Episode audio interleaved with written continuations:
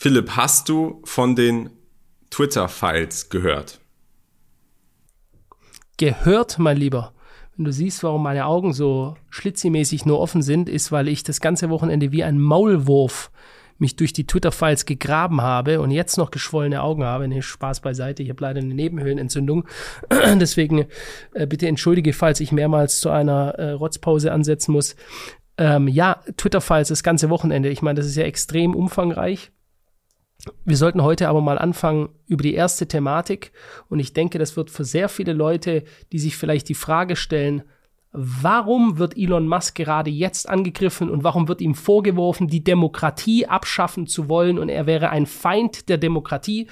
All diese Vorwürfe kennen wir ja schon auch hier aus Deutschland. Das wurde ja auch schon hier einigen Leuten vorgeworfen, ähm, die Demokratie abschaffen zu wollen. Ähm, meistens von den Leuten, die sie dann abschaffen wollen. Ähm, ja, wollen wir mal anfangen mit der Thematik rund um den oder die Skandale. Also erstmal um die Biden-Familie. Ja, also Biden, Präsident Joe Biden, der amtierende US-Präsident, das ist an dieser Stelle nochmal relevant zu erwähnen. Die Twitter-Files, erstmal, was ist das überhaupt?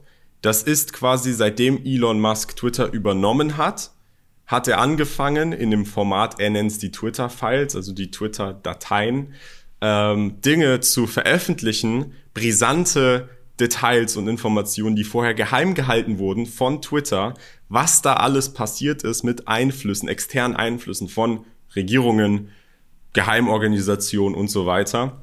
Deswegen auch der, der reißerische Titel in diesem Podcast, Elon Musk exposed die US-Regierung, Elon Musk exposed Joe Biden oder der, den US-Präsidenten, weil es tatsächlich stimmt. Also denkt jetzt nicht, ihr wurdet hier geklickbaitet, das entspricht der Wahrheit. Und jetzt fragt euch an dieser Stelle, für die, die es jetzt das erste Mal hören, Twitter-Files und da wurde irgendwie der Präsident oder die Regierung exposed, die sollten sich vielleicht mal an dieser Stelle fragen, wie es denn sein kann, dass sie das erste Mal über diesen Podcast darüber hören und nicht über die Medien. Das ist nämlich hier, glaube ich, auch so ein ganz, ganz großer Punkt, weil die Twitter-Files wurden in Form von Twitter-Posts, also Threads, sprich Aneinanderreihung von Tweets auf Twitter veröffentlicht, auf Twitter. Warum finden die ihren Weg nicht so breit gefächert, wie es eigentlich passieren sollte oder müsste in unseren Medien?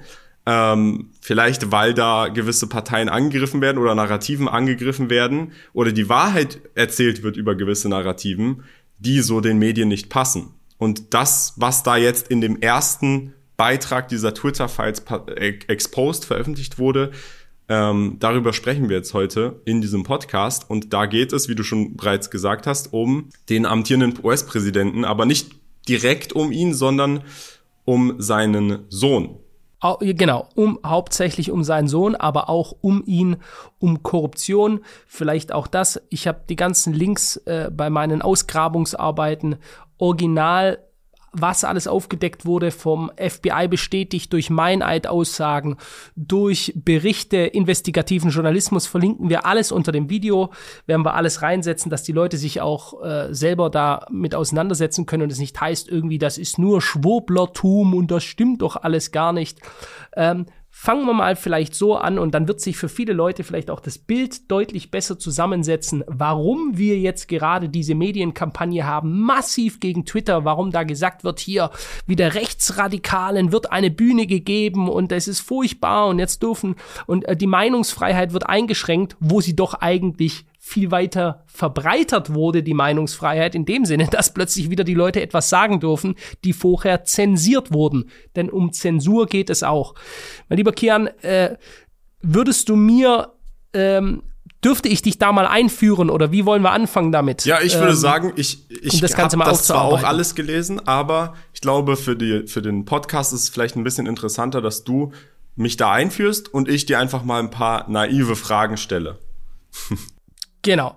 Und ich kann auch für die Leute, die das jetzt auf, auf Spotify oder äh, auf einem Podcast-Format hören, nur raten, sich vielleicht in dem Falle mal ähm, das YouTube-Video auch anzuschauen, weil wir werden da Einblendungen machen, damit man auch die Gesichter dahinter sieht, äh, die, die Zeitungsberichte und so weiter, was da passiert ist. Aber starten wir jetzt mal durch. Also, es geht hauptsächlich um Hunter Biden, den Sohn von Joe Biden und das Involvement von Twitter, denn Twitter spielt hier auch eine zentrale Rolle.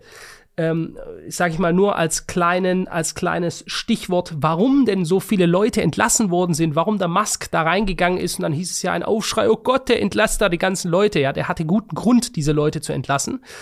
Fangen wir mal so an. Hunter Biden ist an sich ein Rechtsanwalt und Wirtschaftslobbyist gewesen. Ja. Er ist wirklich erst richtig bekannt geworden, weil er gleichzeitig auch Cracksüchtiger ist. Ja? Der Sohn des damaligen Vizepräsidenten, heutigen Präsidenten der Vereinigten Staaten, ist eben, das ist halt einfach so ein Cracksüchtiger. Und das wiederum kam aus, weil er sich selbst bei seinen Eskapaden oftmals gefilmt hat, ja, ein Selfie gemacht, wie man so schön sagt, äh, oder einige Selfies und einige Videos und das ist eben heute rausgekommen. Der war auch schon ein paar Mal auf Entzug und so. Ähm, jetzt könnte man sich sagen, okay, der Mann, jo, fangen wir mal an. Der Skandal beginnt also im Jahr 2014. Joe Biden ist Vizepräsident unter Barack Obama. Man erinnert sich vielleicht noch, Barack Obama, die große Hoffnung ein unglaublich charismatischer Präsident gewesen. Ähm, und ähm, Joe Biden, der jetzige Präsident, hatte unter ihm die zweitwichtigste Stelle im Staate, die des Vizepräsidenten. Zu dieser Zeit ist Hunter Biden, sein Sohn, der wie gesagt Wirtschaftslobbyist und Rechtsanwalt war, ähm, bei einem ukrainischen Gasunternehmen eingestiegen und dieses Gasunternehmen blenden wir gerade mal ein, heißt Burisma Holdings. Ja? Das ist eigentlich in Limassol in Zypern gegründet worden und hält eine Anzahl von äußerst illustren Persönlichkeiten oberster Stellen beim CIA, den alten Präsidenten äh, von Polen, äh, mehrere Top-Wirtschaftslobbyisten von John Kerry, auch einem ähm, ehemaligen Präsidentschaftskandidaten, äh, der es damals versucht hat. Und der ist da beigetreten. Und warum? Weil er das Angebot bekommen hat, einen Aufsichtsratplatz bei Burisma einzunehmen, dem Erdgasunternehmen, welches Erdgasgeschäfte tätigen wollte oder getätigt hat in der Ukraine. Und zwar mit einem Angebot von 50.000 US-Dollar pro Monat. Ja? Und wer weiß, wie das in Aufsichtsratplätzen so ist, das ist ja nicht wie ein Vorstand. Ein Aufsichtsrat ist eigentlich nur ein überwachendes Organ. Im Zweifelsfall kommt der einmal im Quartal, also viermal im Jahr zu einem Treffen zusammen. Die besprechen die Situation im Unternehmen. Der überwacht das Ganze. Deswegen gibt es eben auch, es gibt Leute, die haben 50 Aufsichtsratssitze oder 20 Aufsichtsratssitze. Ja, das ist also keine Überwachen Tagesarbeit. ist da das Synonym für nichts tun an dieser Stelle, ja im Zweifelsfall nichts oder wenig tun oder eben schauen, dass Interessen durchgesetzt wurde. Denn ähm, Burisma hat eben eine Anzahl an sehr illustren Leuten äh, bei sich aufgenommen. Da kommt hier äh, ganz klar mal eine Aufzählung von Leuten, die da mit dabei waren. Also im Mai 2014 meldete Burisma, dass im Verwaltungsrat ein zusätzlicher Sitz für Hunter Biden geschaffen wurde, der Sohn des US-Vizepräsidenten Joe Biden. Die Berufung von Hunter Biden hatte ein internationales Medienecho hervorgerufen mit Vorwürfen von Interessenverstrickungen, Korruption und Nepotismus. So, wer war da noch alles dabei? Da gab es dann im Aufsichtsrat noch eine weitere Person, den polnischen Ex-Staatspräsidenten Aleksander Kwasniewski. Der ist äh, der Präsident von Polen zwischen 1995 und 2005 gew gewesen. Dann Devon Archer, ehemaliger Wahlkampfmanager des damaligen Außenministers John Kerry. Und David J. Leiter, ehemaliger Stabschef im Senat von John Kerry. Krasnitschi und Archer waren kurz zuvor ebenfalls in Burisma, im Burisma Verwaltungsrat eingetreten. Und jetzt kommt's noch besser. Im Februar 2017 trat auch noch Joseph Cover Black ein, der Direktor des CIA Counter-Terrorist Center. Das sind also alles bestätigte Fakten. Ich lese hier aus Wikipedia, ja. So, das heißt, wir, wir merken, hier wird ein Unternehmen gegründet in der Ukraine mit extrem gebündelten Einfluss von der Höchstelite der USA vielleicht klingelt es jetzt auch schon, warum aktuell so ein immenses Interesse der Amerikaner an der Ukraine ist, welches meiner Meinung nach nicht moralisch zu verorten ist, sondern möglicherweise geschäftlich zu verorten ist. Denn der damalige Vizepräsident Joe Biden ist jetzt der Präsident Joe Biden.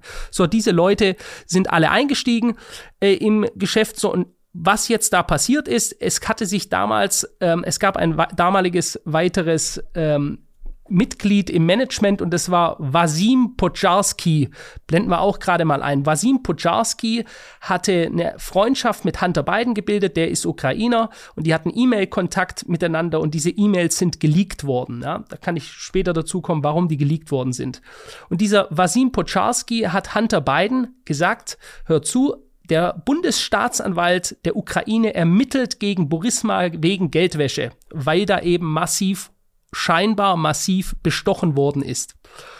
Und er bat Hunter Biden dar äh, darum, dass er den Einfluss seines Vaters geltend machen könnte, um Viktor Schokin, den Bundesstaatsanwalt, möglichst von seiner Stelle ähm, wegzukriegen oder dieses Verfahren wieder einzustellen.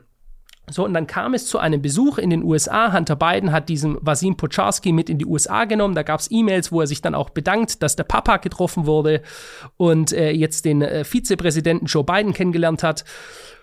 Und ähm, es geht in, in den E-Mails eben auch darum, dass äh, sein Vater eben nun etwas direkt gegen Schockin unternehmen sollte. So, und es kam dann eben auch wirklich so, acht Monate später ist der äh, Viktor Schockin, der Bundesstaatsanwalt, auf die Anweisung vom Vizepräsidenten Joe Biden wirklich entlassen worden. Also das ist hundertprozentiger Fakt. Da gibt es sogar offizielle Aussagen dazu.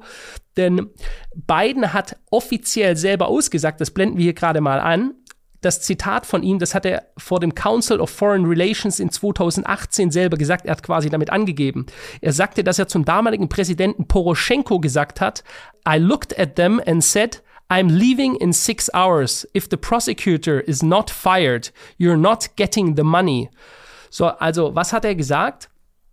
Joe Biden hat zum damaligen Präsidenten Poroschenko gesagt, ich gehe hier in sechs Stunden, damals war er zu Besuch in der Ukraine, wenn der Bundesstaatsanwaltschaft nicht gefeuert wird, dann kriegt ihr das Geld nicht. Und das Geld, darum geht es um eine Milliarde Dollar Entwicklungshilfe für die Ukraine, welche von Amerika ausgezahlt wurde. Und Joe Biden hat angedroht, diese Zahlung zurückzuhalten, wenn der Bundesstaatsanwalt nicht gefeuert wird. Und er hatte den Satz dann noch beendet mit, well, son of a bitch, he got fired. Also auf Deutsch übersetzt, nun, der Huso, er wurde gefeuert. So, und jetzt werden sich einige Leute fragen, wie kam diese ganze Geschichte überhaupt raus? Es wird ja eigentlich noch wilder. Kian, denn die Sache kam raus, weil Hunter Biden einen Laptop hat, der ja, in, den Amer in Amerika ist es bekannt, der, der berüchtigte Hunter Biden Laptop oder die Laptop-Files. Er hat diesen Laptop ganz normal bei einem äh, Reparaturbüro abgegeben. Die, ähm, der Laptop hatte nicht mehr funktioniert und er hat ihn dort abgegeben und es muss wohl in einer Zeit gewesen sein, in der seine Cracksucht äh, wieder stark aufgeflammt ist und er hatte daraufhin vergessen, diesen Laptop, dass er den jemals dort abgegeben hat. Und nach Monaten, wo sie immer wieder versucht haben, Hunter Biden, also der Besitzer dieses Geschäfts, immer wieder versucht hat, Hunter Biden zu kontaktieren, das nicht funktioniert hat, hat er gesagt, okay, er schaut jetzt mal, was ist auf diesem Laptop drauf. Und dann hat er dort diesen ganzen E-Mail-Kontakt gefunden. Er hat Bilder gefunden, die sind von der New York Post auch alle gezeigt worden. Kann man mal eins einblenden hier. Das ist eigentlich auch nichts Lustiges. Da sieht man ihn, wie er eingeschlafen ist, während er eine Crackpfeife im Mund hat. Immer bedenken bitte, das ist der Sohn des Präsidenten der USA, welcher tief in einem ukrainischen Erdgasunternehmen drin steckt, auf dessen Vater massiv Einfluss nimmt, damit dort die Geschäfte weiter betrieben können, wo sämtliche hohe politische Stellen der USA drin involviert sind. Äh, und gleichzeitig hat dieser Typ eine Cracksucht und weiß teilweise nicht mehr, was abgeht. Da gibt es auch noch weitere Videos, die wollen wir nicht erwähnen. Da ist der mit Prostituierten drauf zu sehen und so weiter. Also wirklich ja, man könnte sagen, sehr unschöne, peinliche Dinge, die dort gesehen wird, wo er sich dabei gefilmt hat, während er Crack raucht, ja. Ich glaube, so. also an dieser Stelle, Und, das ist mal wichtig hier ganz kurz ein kleiner, also zusammenfassend, weil ich glaube, was damals auch, als das so durch die Medien die Welle gemacht hat, war das Problem, dass die meisten dachten, weil das auch so vermittelt wurde, weil das hast du jetzt schön dargestellt. Es geht nicht primär darum, dass irgendwie der Sohn vom Präsidenten oder damaligen Vizepräsidenten irgendwelche komischen Dinge in seiner Freizeit macht, sondern es geht speziell darum, dass diese Person und auch sein Vater direkt involviert sind in Korruption und das halt über diesen äh, ja über diesen Weg rausgekommen ist. Ähm, was jetzt, also lass uns das mal ganz kurz zusammenfassen. Also, Joe Biden und Hunter Biden, sein Sohn, sind involviert gewesen in direkte Korruption. Das heißt, Joe Biden hat. Im Ausland auch noch. Ja? Genau, das heißt, Joe Biden hat dafür gesorgt, dass jemand gefeuert wird, damit jemand anderes nicht weiter verfolgt wird, der illegale Dinge betreibt, damit er Geld bekommt. Äh, ob er da Geld bekommt, das steht natürlich noch aus, aber auf jeden Fall hat Hunter Biden Geld bekommen und da gibt es diesen ganzen äh, infamous Sentence, der da gesagt wird, 10% go up to the big guy. Das ist auch eines der Hauptsätze, der aber nicht bewiesen werden kann. Wer ist the big guy, der große nach oben, also 10%. Hunter Biden hat in den E-Mails geschrieben, als es darum ging, wie die Gelder verteilt werden, dass er gesagt hat, 10% go up to the big guy. Also 10% werden immer hochgeschoben an den Großen. Jetzt kannst du dir kann sich jeder Gedanken machen, wer der Große ist, von dem gesprochen wird, der die Fäden in der Hand hält. Aber ja. diese 50, das, die Problematik. Diese 50.000, mhm. das ist ja nur sein Gehalt. Du hast ja jetzt gesagt, da geht eine Regierungshilfe. Das ist nur sein Gehalt, genau. In, ein, in Höhe von einer Milliarde geht, wird dann da genehmigt. Plus, da wird dann jemand nicht, also davor bewahrt, in den Knast zu kommen, der vermutlich Gelder veruntreut im Hintergrund von denen dann potenziell auch Gelder zurückfließen. Also das wäre viel dramatischer, wenn diese zehn Prozent von einer Milliarde sind oder so, die dann vielleicht dann genutzt werden, um einen Wahlkampf zu gewinnen. Genau, also erstens mal, dass überhaupt der, der amerikanische damals Vizepräsident Einfluss darauf nimmt, dass ein Bundesstaatsanwalt in einem völlig anderen Land gefeuert wird, um nicht weiter ähm, Untersuchungen anzustellen, was Korruption und Geldwäsche angeht, dass er quasi als Faustpfand, als Erpressung die Entwicklungshilfe für die Ukraine in, in, Höhe von einer Milliarde Dollar nimmt und sagt, die zahlen wir nicht aus, wenn diese Person nicht gefeuert wird. Also vielleicht auch hier, checkt die Sources, das sind alles bewiesene, faktisch korrekte Dinge. So ist das damals abgelaufen. Aber das ist ja dann nur logisch, Diese E-Mails. Also warum sollte Joe Biden, sagen wir mal von diesen, also hypothetisch, von dieser Entwicklungshilfe würde Geld veruntreut werden von einer Person, die dafür angeklagt ist, Geld zu veruntreuen, dann würde Joe Biden, ja in seinem Interesse wird es ja liegen, dann dafür zu sorgen, dass die Person, die ihm dabei hilft, das Geld zu veruntreuen, nicht am Ende im Knast landet. Also so macht das für mich als Außenstehenden einfach neutral objektiv betrachtet nur Sinn. Ja, ich, ich würde so tief noch gar nicht reingehen. Ich, ähm, vielleicht sollten wir mal auch weiterschauen, was hat denn eigentlich Twitter mit der ganzen Sache zu tun? Ja? Ähm, Jetzt haben wir ja schon besprochen, dieser Laptop wurde ausgelesen. Es wurde auch eine Kopie dazu gemacht und dann hat der Besitzer dieses dieses Reparaturgeschäfts den Laptop persönlich an das FBI weitergegeben. Da gibt es eidesstattliche Versicherungen darüber, dass das, dass das FBI den Laptop mit den ganzen E-Mails, also den geleakten E-Mails, wo es um den vom Sohn, wo es um den beiden geht, wo sie äh, Bestechungen in der Ukraine besprechen, wo sie darüber sprechen, dass der Staatsanwalt weg muss, damit die äh, ganzen Anklagen ähm, quasi eingestellt werden. Das ist dann auch passiert, ja. Also der Shocking ist abgesetzt worden. Der hat das auch selber gesagt. Er wurde abgesetzt. Der neue Staatsanwalt hat die Ermittlungen sofort eingestellt. Dann sind die eine Milliarde Dollar Entwicklungshilfe der Amerikaner auch geflossen, wo auch immer die hin sind heutzutage. So, das FBI hatte also den Laptop Laptop und hat den Laptop bis heute, hat die Daten ausgelesen. Was die nicht wussten ist, dass der Besitzer des Ladens, weil er selber, da gibt es auch ein Interview über den, weil er selber so eine Angst hatte über die Brisanz der Daten, der hatte, der war, im, der hat sich in Lebensgefahr gewähnt, weil du musst dir mal vorstellen, wenn du in solche Mühlen der Hochfinanz reinkommst, wo es um Korruption in den allerobersten Stellen geht und du bist im Besitz dieser Information, dann kann es ja schnell so sein, dass die sagen, dieser Typ muss verschwinden, damit es quasi keine Zeugen mehr gibt. Also hat er eine zweite Kopie angefertigt und die gab er Rudy Giuliani. Rudy Giuliani, ehemaliger ähm, Bürgermeister von New York, war dann im Wahlkampfteam von Donald Trump wurde dann auch ganz hart diskreditiert, als er nämlich diese Daten rausgebracht hat. Er hat dann davon erzählt, dass er diese Daten hat, die geleakten E-Mails. Dann haben sie ihn im Medienapparat fertig gemacht, mit Schmutz überzogen. Das kann einfach nicht sein. Das ist alles nur Fake News. Das ist gelogen und so weiter. Er versucht, den guten Namen von Joe Biden zu beschmutzen. So, wie kommt jetzt Twitter in die ganze Sache rein? Die New York Post, das ist eines der ältesten und, und größten ähm, Tageszeitungen der USA. Die New York Post hat kurz vor der US-Präsidentschaftswahl die ganzen geleakten Bilder, verlinken wir unten auch äh, den Originalartikel der New York Post, die Bilder veröffentlicht, die E-Mails veröffentlicht, offizielle Dokumente, die sie auf dem Laptop gefunden haben, veröffentlicht, die einfach zeigen, welche Gasdeals dort geschoben wurden, äh, gemacht wurden, wie viel Geld hin und her geschoben wurde, was die Ziele waren und so weiter. Und die New York Post hatte diesen Bericht kurz vor der US-Präsidentschaftswahl, dem Wahlkampf zwischen Donald Trump und Joe Biden veröffentlicht. So. Und jetzt sollte man sich denken, wenn das rausgekommen wäre, auf breiter Front und die Amerikaner hätten gesehen, dass der neue Typ, den sie da von den Demokraten hingestellt haben, der endlich diesen schlimmen Trump ablösen soll, die goldene Lösung, Gott alle mögen den äh, Joe Biden, dass der mindestens genauso korrupt ist wie der andere Typ. Ja? Und die Problematik war, die New York Post wollte diesen Artikel auch über Twitter, eines der größten Medien, verbreiten und dürfte das plötzlich nicht. Auf Facebook wurde die Verbreitung des Artikels komplett gesperrt auf Twitter wurde die Verbreitung des Artikels komplett gesperrt. Nicht nur das, der Twitter-Account der New York Post mit weit über zwei Millionen Followern wurde einfach mal kurz für zwei Wochen gesperrt. Wir sprechen also von Zensur und diese Zensur ging von Twitter aus.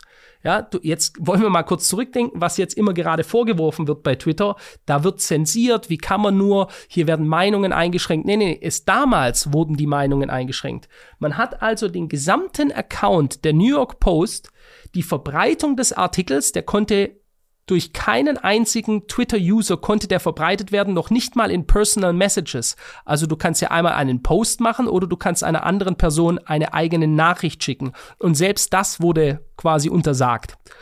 Und wie kam es dazu? Die Argumentation, warum das unterbunden wurde, hatte Twitter natürlich auch. Und Twitter hatte gesagt, dass sehr wahrscheinlich russische Hacker diese Informationen gefälscht hätten und eine Desinformationskampagne bringen würden, so kurz vor dem Wahlkampf. Und sie wollen deshalb nicht, dass quasi Fake News verbreitet wurden.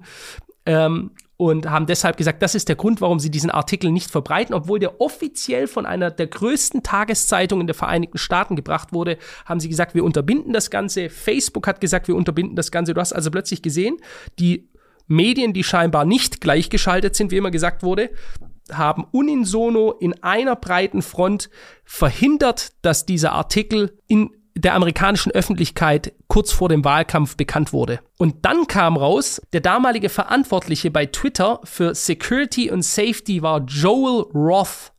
Und der hat nun heutzutage eine eidesstattliche Versicherung abgegeben. Das heißt, der schwört einen Meineid. Das ist in Deutschland wie in, Ameri wie in Amerika so, dass wenn man dort lügt, kann das mit, mit einem Jahr Gefängnis bestraft werden.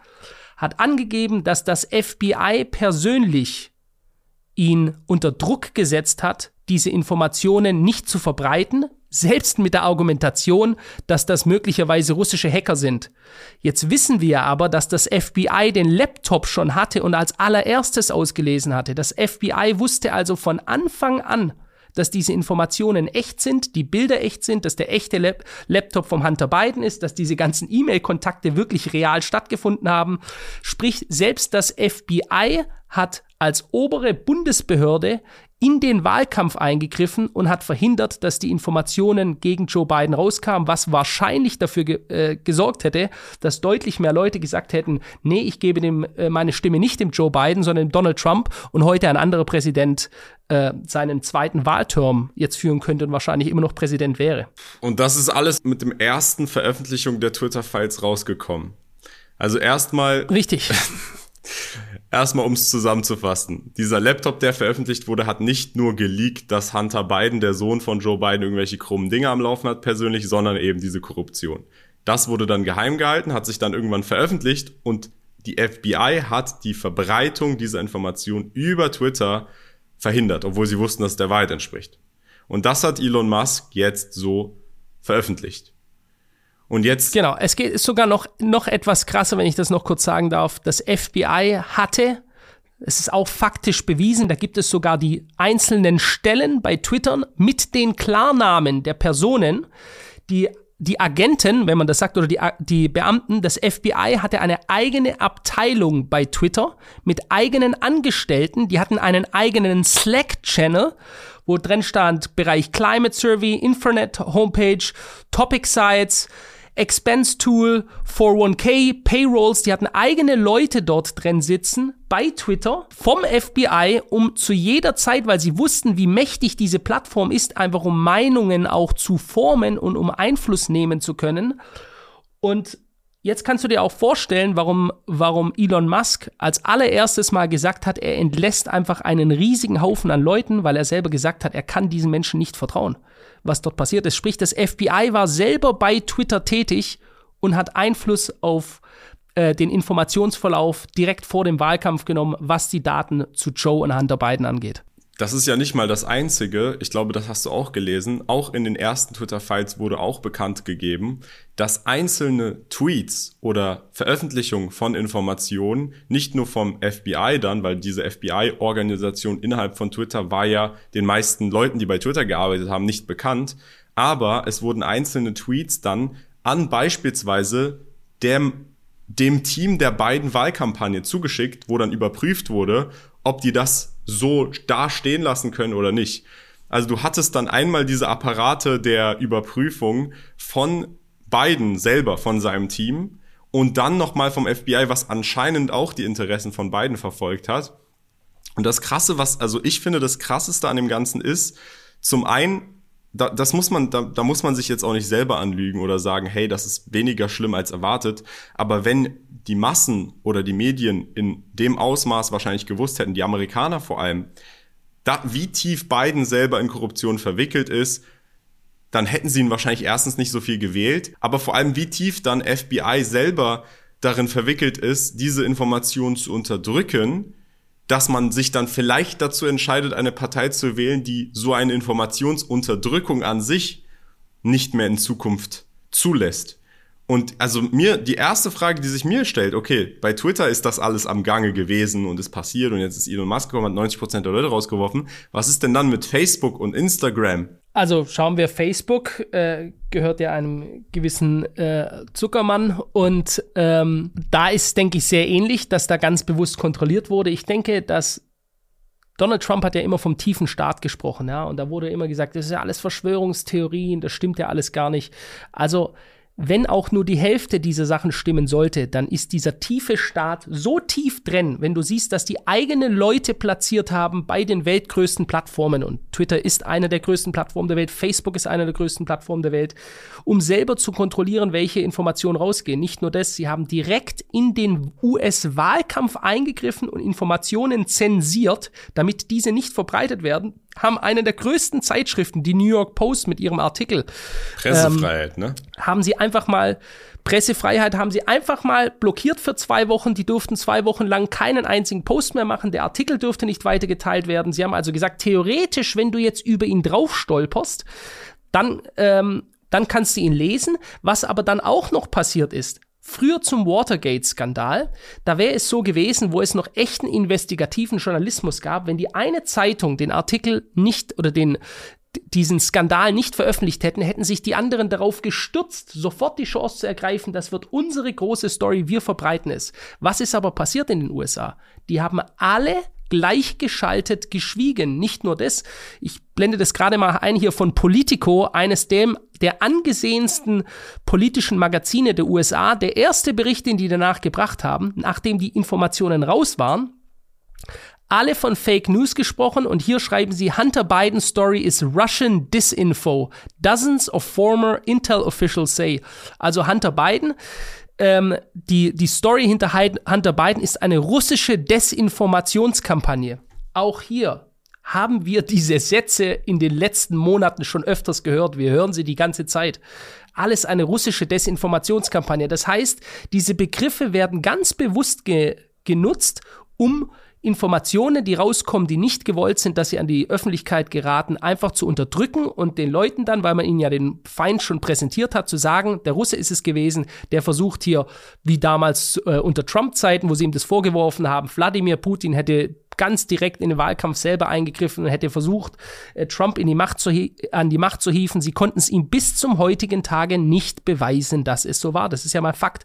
Diese Dinge sind ja hier bewiesen worden und wurden dann zurückgehalten.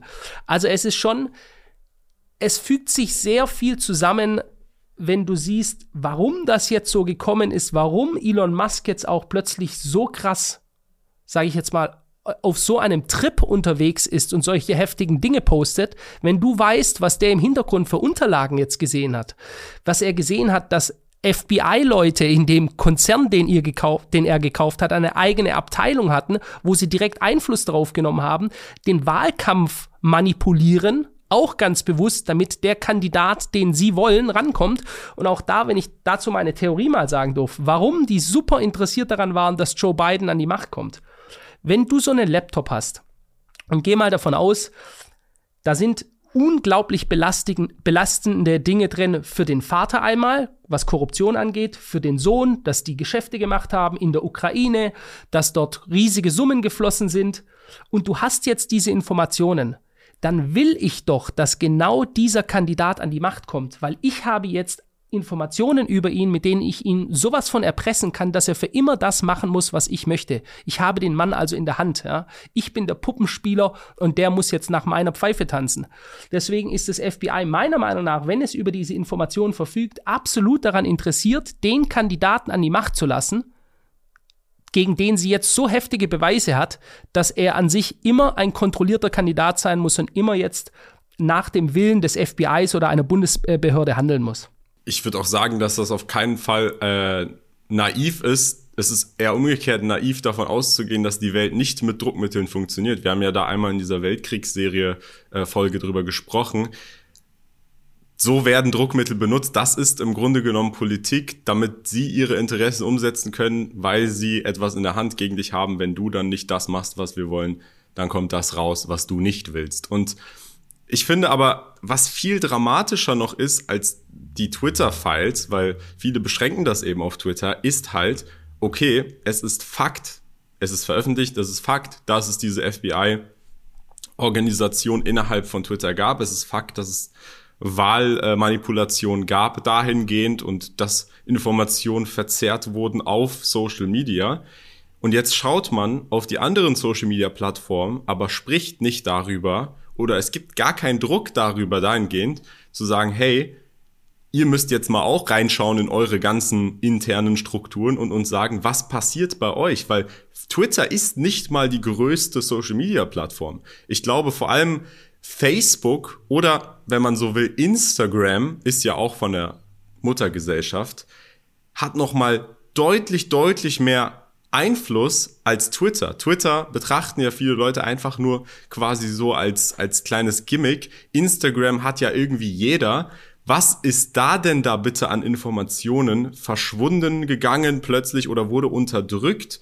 in vielen anderen Fällen und was sind da für Teams, die immer noch aktiv operieren und warum passiert da nichts? Das ist, ich finde es vor allem auch skurril, dass, wie gesagt, diese Twitter-Files veröffentlicht werden und du fast nirgendswo davon hörst, ähnlich wie damals, als der Laptop quasi rausgekommen ist, es kommt raus und alle Medien fangen an, sich erstmal darauf zu stürzen, das Ganze zu diffamieren, zu behaupten, hey, das stimmt alles nicht. Dann, wenn es stimmt, dann wird sich darauf gestürzt, was da an, an Sachen über Hunter Biden rausgekommen sind, die im Kontext gar nicht so relevant sind, wie das, was da an Korruption passiert ist, plus eben, dass die FBI Zugriff darauf hatte.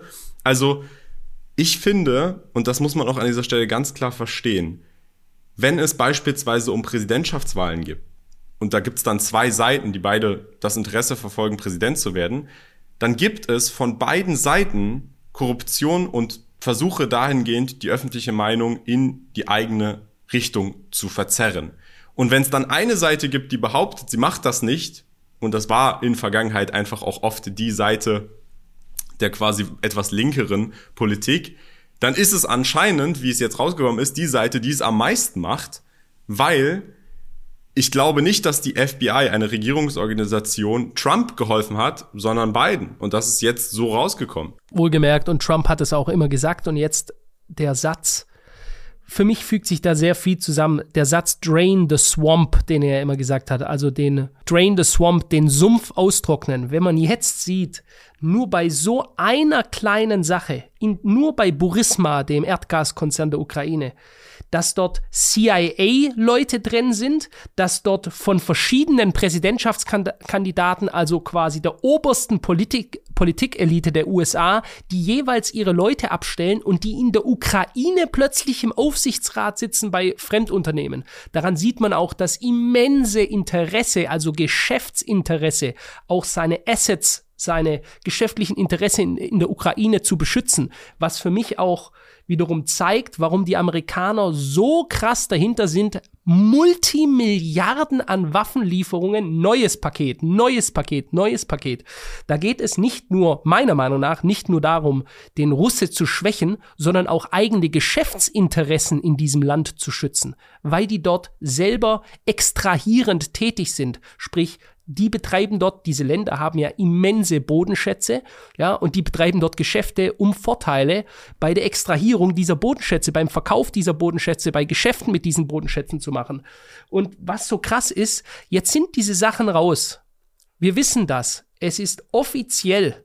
Die Daten sind offiziell. Und die Reaktion ist nichts. Es passiert einfach gar nichts. Null. Das ist wie damals, wo es hieß, wir äh, machen jetzt eine Invasion in den Irak, weil der Irak hat Massenvernichtungswaffen. Und deswegen schicken wir unsere Soldaten hin, die werden dort auf dem Schlachtfeld sterben, die sind dort gestorben, wir werden dort alles in Grund und Boden bomben. Und am Ende kam raus, der Saddam Hussein, auch das ist ja völlig bewiesen heute, Saddam Hussein hatte nie Massenvernichtungswaffen. Das wussten die auch von Anfang an.